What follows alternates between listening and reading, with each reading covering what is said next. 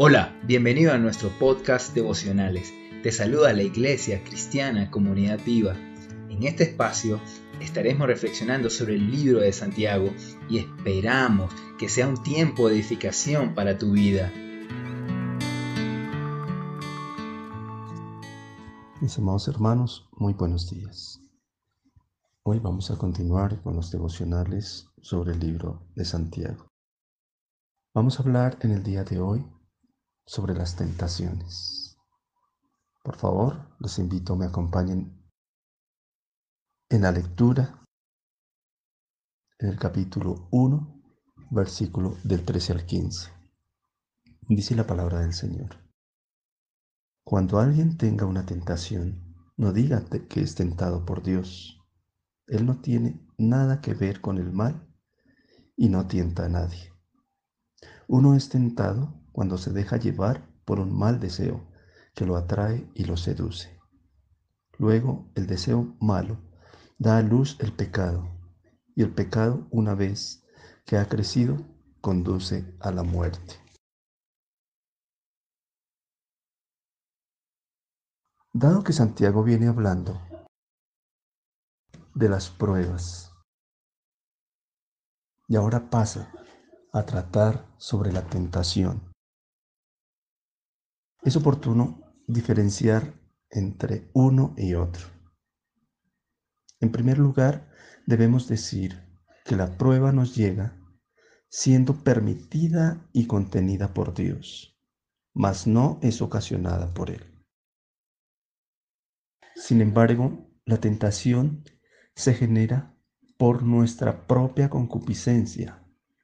Por tanto decimos que la tentación se genera por la maldad que tenemos dentro por el viejo hombre, es decir, por nuestra naturaleza pecaminosa. Ambas, tanto la prueba como la tentación, son bien distintas.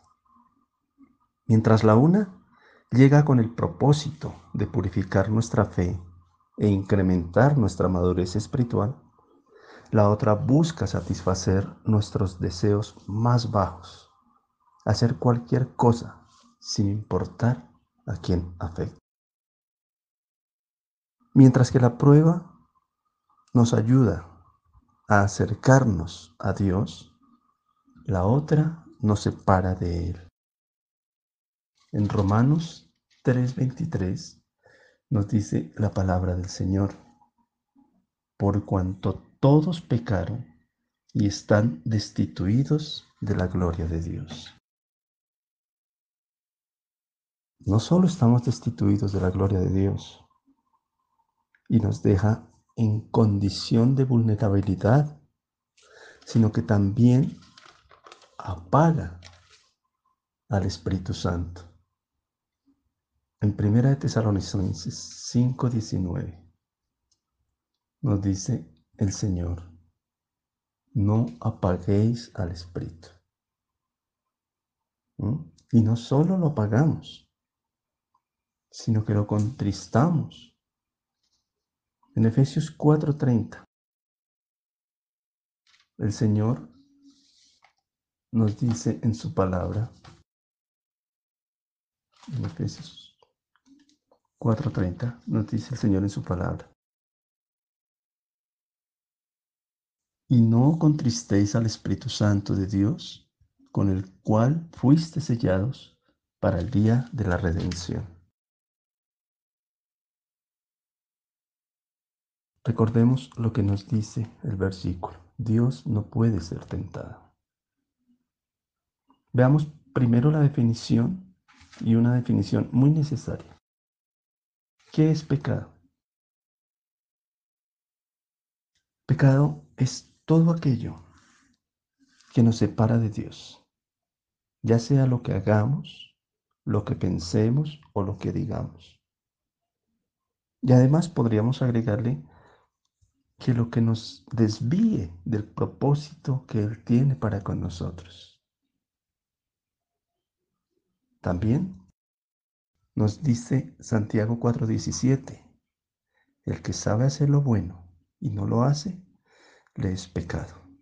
entonces también pecamos por omisión. En Isaías 6, 3 nos dice la palabra. Y el uno al otro daba voces diciendo, Santo, Santo, Santo, Jehová de los ejércitos. Toda la tierra está llena de su gloria. Y esto significa que Dios es absolutamente lo opuesto a ser un pecador. Entonces, no podemos decir que Dios puede ser tentado. Además, en Primera de Pedro 15:16 leemos la palabra. Primera de Pedro 1, 15 al 16. Sino como aquel que os llamó es santo, sed también vosotros santos en toda vuestra manera de vivir, porque escrito está, Sed santo. Sed santos porque yo soy santo. Entonces entendemos, Dios no tienta a nadie, porque su misma naturaleza, su misma santidad, no le permite hacer esto. Santiago dice que así como Dios no puede ser tentado, Él tampoco tienta a nadie. Sería ilógico que por un lado condene a los pecadores y por el otro él mismo los incite a pecar. ¿Verdad? Dios se alegra en el bienestar de los hombres, no busca ni buscará el mal de las personas. En el versículo 14 de Santiago 1, Él nos dice que la tentación viene de nuestra propia concupiscencia, es decir, de nuestra vieja naturaleza con la cual conviviremos hasta la venida de Cristo o hasta que cada uno de nosotros sea llamado a su presencia. En Colosenses 3, 5 y 6 nos dice la palabra. Haced morir, pues, todo lo terrenal en vosotros, fornicación, impureza, pasiones desordenadas, malos deseos y avaricia que es idolatría. Cosas por las cuales la ira de Dios viene sobre los hijos de desobediencia. Entonces, cada uno de nosotros debemos hacernos responsables por nuestros actos y no trasladar esa responsabilidad a nadie más. Si nos dejamos guiar por los impulsos de la carne, solo nosotros seremos los culpables. Entonces, pecamos bajo nuestra responsabilidad, no porque Dios nos lleve a ello. Lo hacemos porque nos dejamos arrastrar voluntariamente, porque no tenemos la fuerza espiritual como para resistir esa tentación. Y el versículo 15 de Santiago, del, capítulo 1, nos habla que el pecado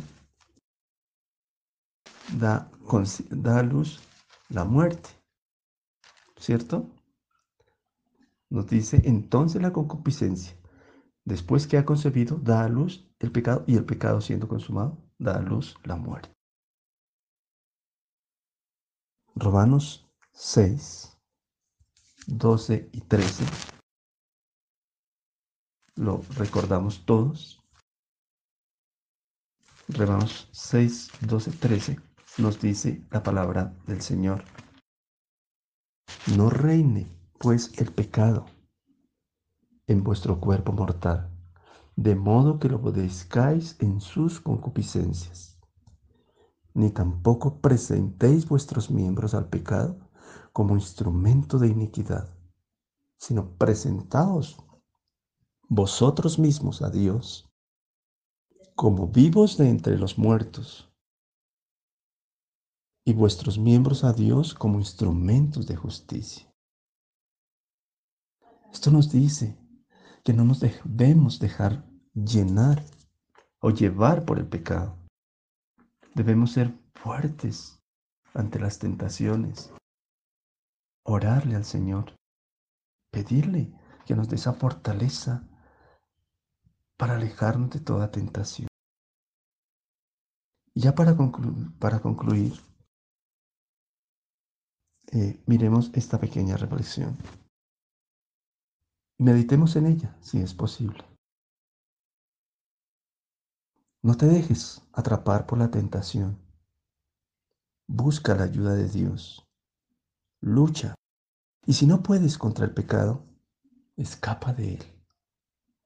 La búsqueda de la santidad vale la pena.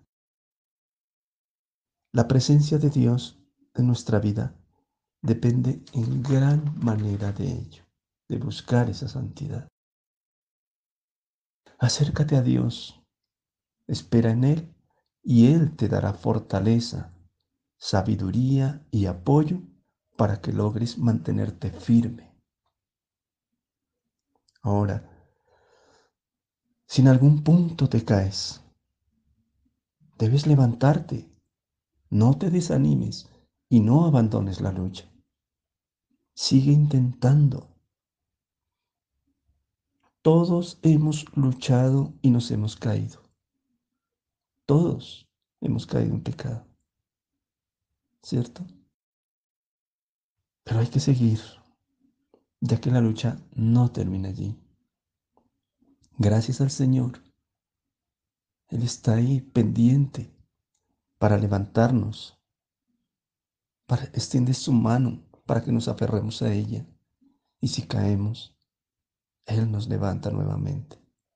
Recuerda que nadie es perfecto. Y si intentando hacer el bien no lo logras,